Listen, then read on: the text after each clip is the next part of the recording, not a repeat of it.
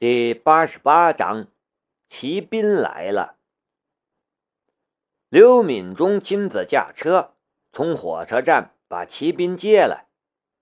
路上，南明就开始埋怨了：“哥，你咋坐火车？又不是没钱买车请司机的。”南明尝试过一次，知道对盲人来说坐火车有多辛苦。骑兵抓抓脑袋，嘿嘿笑着。他的钱当然够买车请司机的。以揽神会馆的吸金速度，这会儿他可以买辆豪车到处张扬了。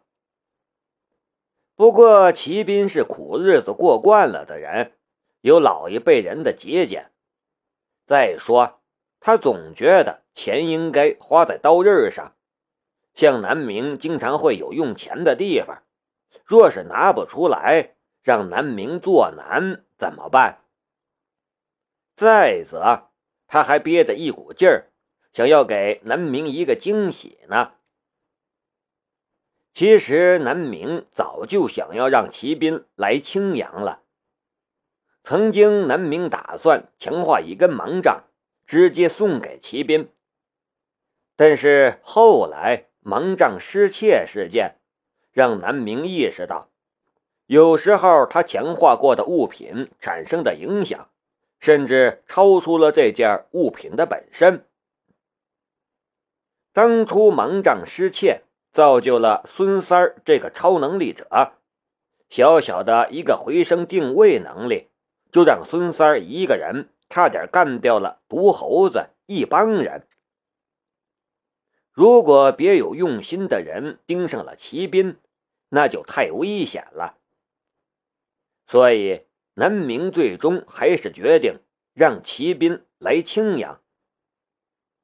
南明仔细思考过，正所谓无规矩不成方圆，就算是他自己的能力，也不能轻易滥用。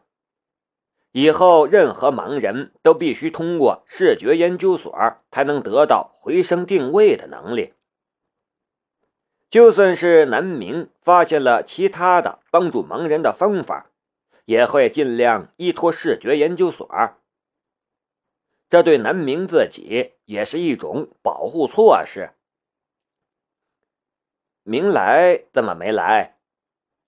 和骑兵闲聊了一阵子。南明问道：“明来去上学了。”说到齐明来，齐兵满脸笑的都是褶子。今年开学和聪聪一个班让聪聪照顾着他点儿。南明帮明来补了十多天的课，虽然南明的补课效果绝伦。但是他毕竟还是落下了太多，上学有些吃力。但是明来很努力，正在奋起直追。是吗？真好啊！听到齐明来竟然已经和聪聪一个班了，南明顿时觉得很有成就感。抬眼一看，第六格的能量。已经到了二十五度左右。最近忙着视觉研究所的事儿，着实做了很多重要的、有用的，可以造福整个社会、造福很多人的事儿。南明的成就感来势凶猛，转眼又开始同情陈浩聪了。这小子再不努力，都要被明来赶上了。人家明来可是之前落下了好多的，明来没来，大嫂怎么也没来？南明今天基本上是开启了埋怨模式。你大嫂不放心让明来一个人在家，所以就让我先来了。齐斌笑道。其实齐大嫂没什么文化，对回声定位这东西没有什么印象，总觉得听声音不都是这样子吗？有什么了不起的？齐斌自己也有点类似的想法，但他相信南明。既然南明坚持让他来，他就来了。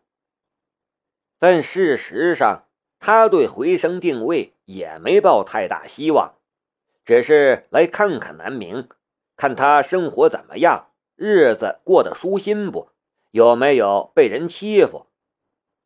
总之是把南明当小孩子了。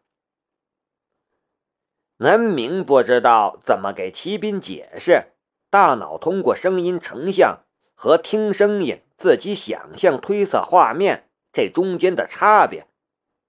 套用一个电脑上常用的名词，差别就是硬解码和软解码，效率完全不在一个档次上。人类对大脑的认识实在是太肤浅了。对于大脑潜能的一个最广为流传的论调，就是大脑其实只开发了百分之五的潜能，剩下的百分之九十五都是没有开发的。这个论调已经流传了半个世纪，现在依旧被很多人奉为圭臬。但事实上，自然界中用不到的东西，大多都会退化。人类越来越发达的大脑，也昭示着人类的大脑其实还是不够用的，自然不可能闲置百分之九十五。目前，人类的大脑会消耗一个人百分之三十的能量。如果人类的大脑再大一些，面临的第一个问题就是头盖骨的物理强度。大脑散热问题，也就是说，人类的大脑现在几乎已经发挥到了极限。如果想要让大脑变得更发达，就要给头盖骨加装支架，给大脑内部加装水冷散热了。这些天，南明在视觉研究所里学了很多，在大众们看来。似乎只是科幻小说和无稽之谈的事情，其实已经开始渐渐走进现实了。人类的大脑渐渐逼近极限，人类该如何发展？脑后插管还是意识数字化？在这些走在最前沿的人那里，并不是一种猜想，而是一种研究方向了。而南明。不经意间就已经闯入了这个世界，被狠狠地撞了一下腰，差点趴在地上爬不起来。偶尔，南明会觉得自己一阵阵莫名的孤独。此时的人类已经站在了分界线上，自然母亲的力量已经到了极限，接下来就是人类自己向前走了。这注定是一段孤独而漫长的旅程，而现在不是未来，不是科幻，现在只是二零一四年九月十八日。凌厉的防空警报把南明从浮想联翩中拉了回来。今天是一个特殊的日子，历史上的今天发生了一次惨痛的事件，至今。不敢忘。刘敏中神色肃穆的鸣笛应和，骑兵也沉默了下来。青阳大学的军训场上，此时正在进行军训的结束典礼。当凄厉的防空警报响起来时，全体起立。站在战友身边的赵高峰挺直了身躯，目光慢慢挪动着。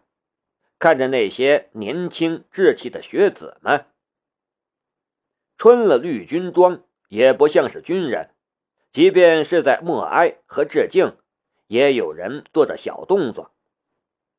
对学生们来说，今天是一个值得高兴的日子，因为讨厌的军训就要结束了。近百年前的一切都已经是历史，只有在这特殊的日子。才会被人记起，却也并不怎么被人重视。但这没什么，人们都在忙碌着自己的生活。此时此刻，有人在学习，有人在工作，有人在上网，有人在睡觉，还有人像他一样手握钢枪，默默守护着这个国家。历史就像是这防空警报一样，只是一个背景音。大家都在做自己应该做的事儿，没有人刻意停下来做什么，也不需要过多的祭奠和洒狗血。现在这个和平而祥和的社会，不就是先烈们抛头颅、洒热血所希望看到的吗？有些事只要记得。就够了。过去已经过去，未来还是未来。在这些学子们中，或许会诞生未来的大科学家、大思想家、大政治家、大富翁，谁知道呢？当他们功成名就，实现自己的价值时，会回忆起这一刻吗？而他自己呢？赵高峰微微抬头，阳光耀眼。